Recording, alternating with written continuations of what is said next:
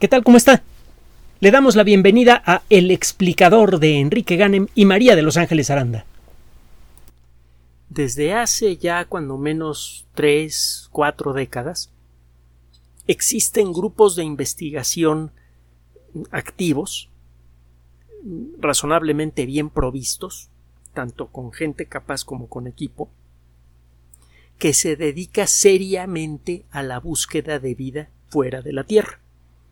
Algo que por mucho tiempo se consideró absurdo, ridículo o inútil. Inútil porque se llegó a considerar que era imposible determinar la presencia de vida fuera de la Tierra.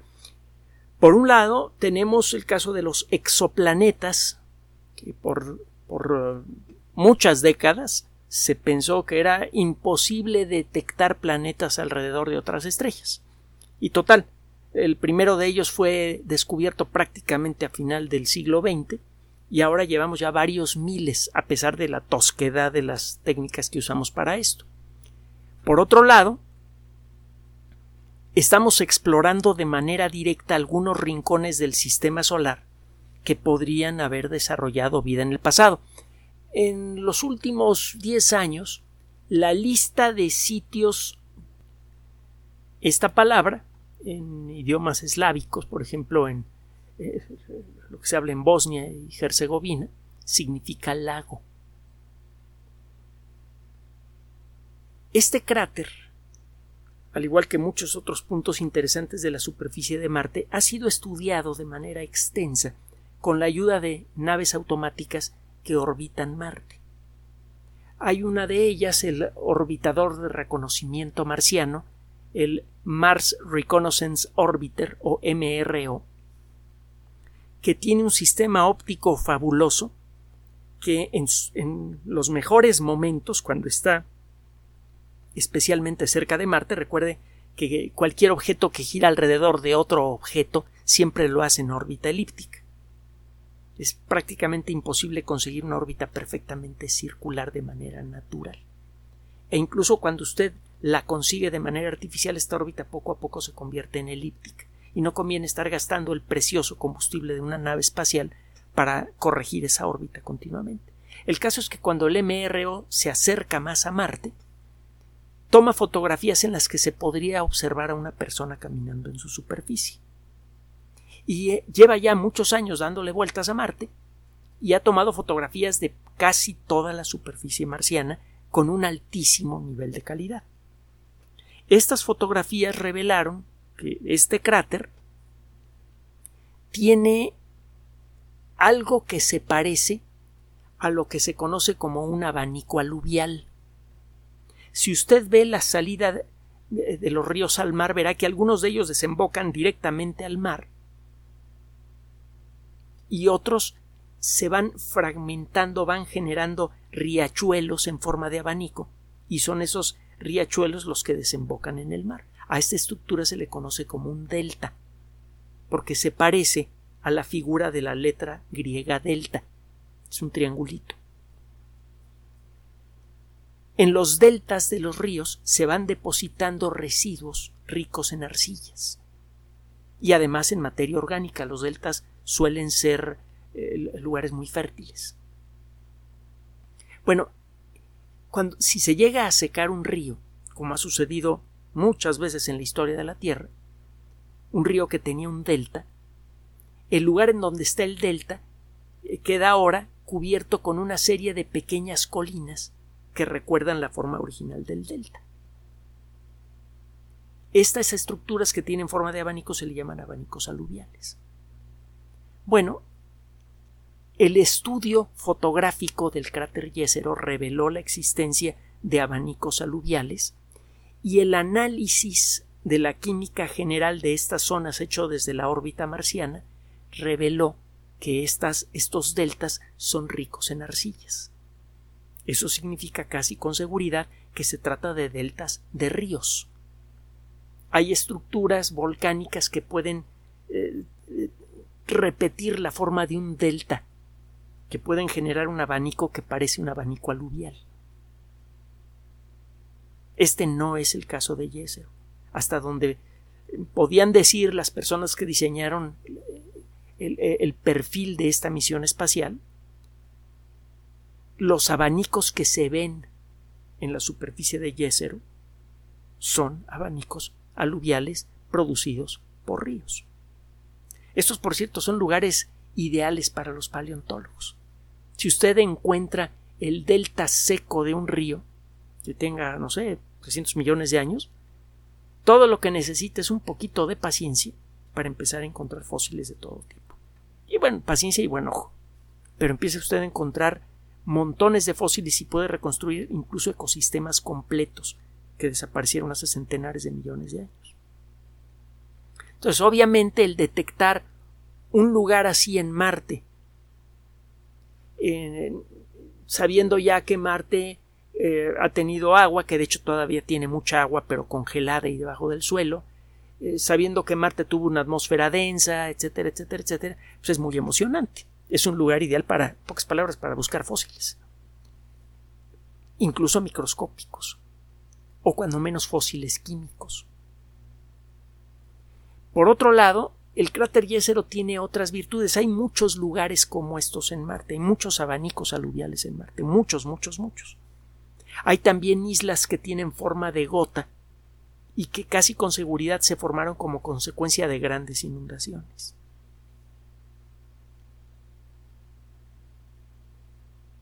El eh, caso de Yesero fue puesto eh, en la mesa cuando se empezó a planear la misión del Perseverance junto con otros lugares candidatos.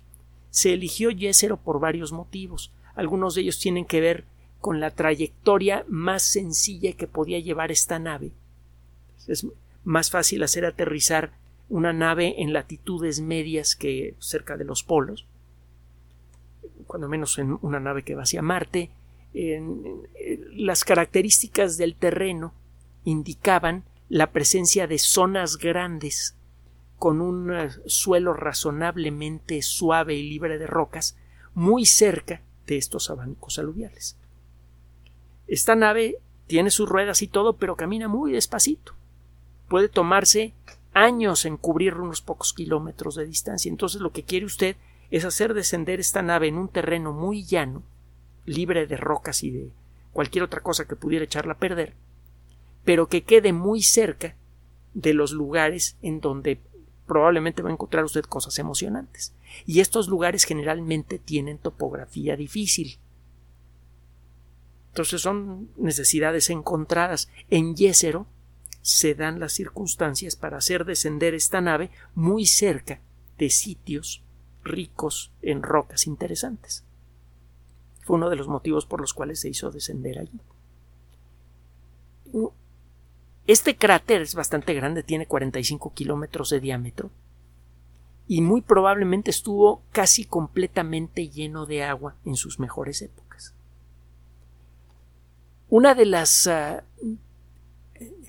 de los primeros temas que tiene que resolver la sonda Perseverance es por cuánto tiempo tuvo agua este cráter. Si resulta que ocurrió una inundación repentina en una sola ocasión y el agua se secó rápidamente, la probabilidad de encontrar restos de vida o cuando menos restos de química orgánica interesante que pudiera ser precursora de la vida, de, encontrar fósiles químicos, sería muy baja. Pero si resulta que esa agua ha permanecido mucho tiempo allí, entonces las cosas se ponen más interesantes. Y adivine qué, ya se pusieron más interesantes. Esta sonda está equipada, entre otras cosas, con un taladro que le permite tomar muestras. Hace unos pocos días tomó sus primeras muestras de la superficie de Marte. Ya tiene rato que descendió en la superficie del planeta rojo, pero le ha tomado tiempo caminar hasta el primer lugar en donde se pueden empezar a encontrar cosas que valga la pena estudiar y es por eso que ha tardado tanto tiempo en tomar estas primeras muestras. ¿Cuáles son los primeros resultados? De eso se trata esta cápsula. La primera roca que ha sido analizada es esencialmente un trozo de basalto. Es una roca parecida a la que forma el Pedregal de San Ángel al sur de la Ciudad de México. Es una roca volcánica negra que se formó cuando una masa de magma de roca fundida salió a la superficie y se endureció en la superficie. Cuando una masa de magma se queda atrapada debajo de la superficie de la Tierra como una infección y se va enfriando lentamente se le forman unos granos minerales grandes y a la roca resultante se le llama granito. La misma roca fundida, si logra salir a la superficie, fluye suavemente por la superficie y se endurece sin que se le formen cristales grandes. Y aparece, por ejemplo, el basalto. Bueno, el caso es que lo primero que se pudo colectar fue una pieza de basalto que tiene cristales minerales pequeños. Esto es muy interesante, muy valioso, porque cuando tiene usted una roca volcánica con pequeños cristales, sobre todo un trozo de basalto, usted puede encontrar en algunos de esos cristales minerales lo que necesita para ponerle fecha precisa a la roca. Algunos cuando una masa de magma se empieza a endurecer, se comienzan a formar minerales y en algunos de ellos quedan atrapadas, eh, atrapados átomos de uranio, por ejemplo. Cuando los átomos de uranio revientan, forman plomo. Estos cristales minerales sí permiten la integración del uranio, pero no permiten que se meta plomo en su interior. Cuando se forman estos cristales no tienen nada de plomo. Con el paso de millones de años los átomos de uranio van reventando y en su lugar quedan átomos de plomo. Si usted encuentra estos minerales y encuentra átomos de plomo, ya sabe que esos átomos de plomo eran antes átomos de uranio.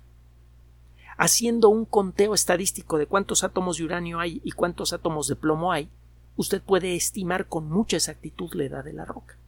Esto es muy valioso. Puede saber si esa roca es muy antigua. Con eso puede empezar a darse cuenta de qué tan antiguo es el territorio por donde está caminando la nave.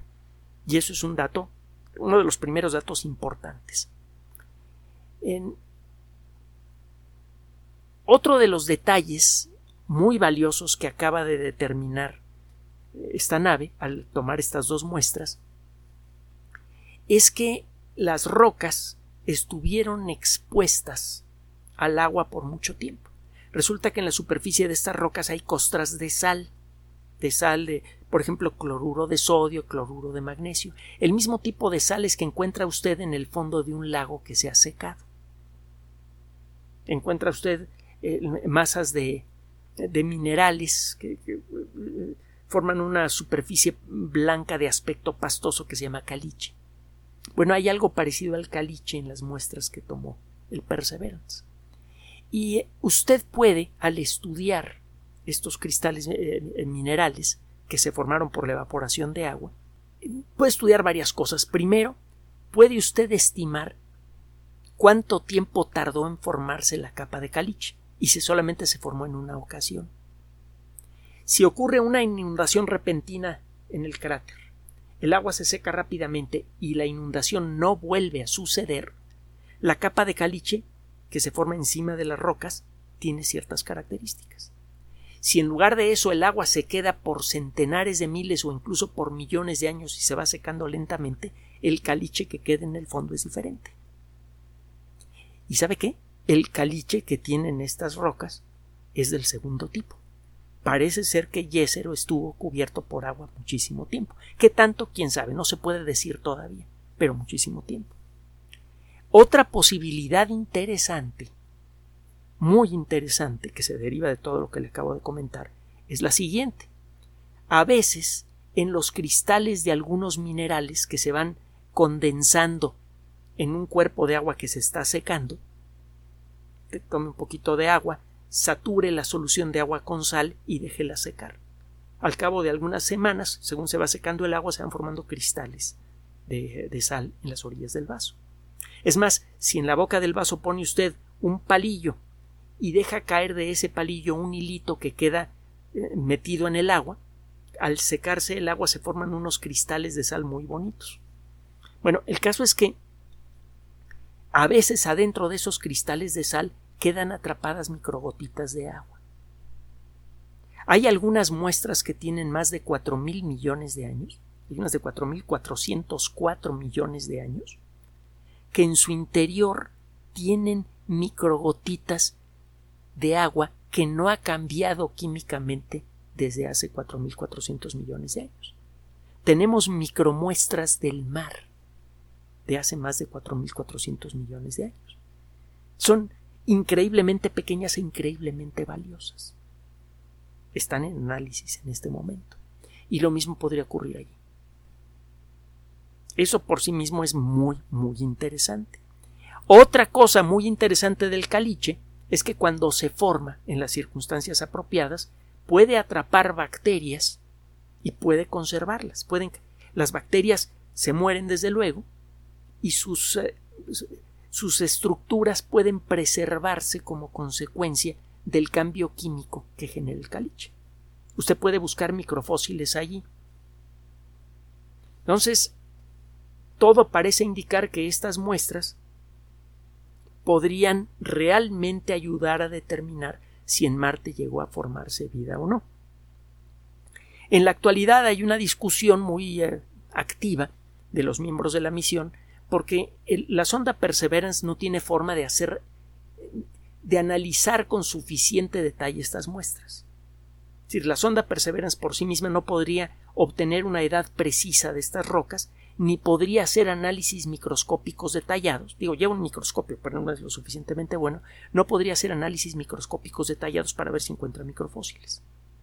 Lo que sí puede hacer es meter estas muestras en unos tubitos de titanio que quedarían sellados. A lo largo de su vida el Perseverance va a caminar por distintas regiones de Marte y en dos o tres lugares podría dejar varios grupos de frasquitos de titanio perfectamente sellados con la idea de que poco más adelante se lancen otras naves automáticas más avanzadas que tomen esas muestras y las traigan a la Tierra. Entonces ya está en discusión si estas primeras muestras van a estar entre las que van a meterse en estos tubitos de titanio. Es probable. Quién sabe cuál será la probabilidad real, pero es probable que ya esté casi en nuestras manos la primera evidencia de la existencia de vida fuera de la Tierra. Probablemente esa evidencia ya se encuentra guardada dentro de los depósitos de muestras de la sonda Perseverance. En los años por venir, y con el desarrollo de nueva tecnología, vamos a tener la oportunidad de explorar cada vez con más detalle las antiguas rocas de Marte. Y si en algún momento llegamos a encontrar evidencia de la existencia de vida, eso se lo aseguro, por, por muy preparados mentalmente que estemos para eso, eso, se lo digo con claridad, va a producir una sacudida intelectual muy profunda en toda la sociedad humana. Una sacudida intelectual que, bien asimilada, puede hacer mucho para ayudar a crear la madurez colectiva que necesitamos para convertirnos en una especie digna de hacerse dueña del sistema solar. Gracias por su atención.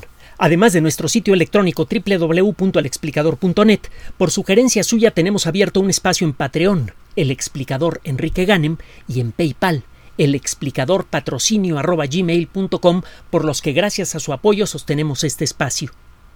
Puede usted descargar gratuitamente estos audios en formato MP3 en Spotify y en iTunes como El Explicador sitio oficial y en SoundCloud como El Explicador y con formato de video en YouTube en El Explicador sitio oficial. Recuerde nuestras redes sociales de siempre, Twitter Enrique-Ganem y en Facebook Enrique Ganem sitio oficial, El Explicador y los grupos que usted ya conoce. Finalmente, El Explicador siempre somos María de Los Ángeles Aranda y Enrique Ganem. Gracias.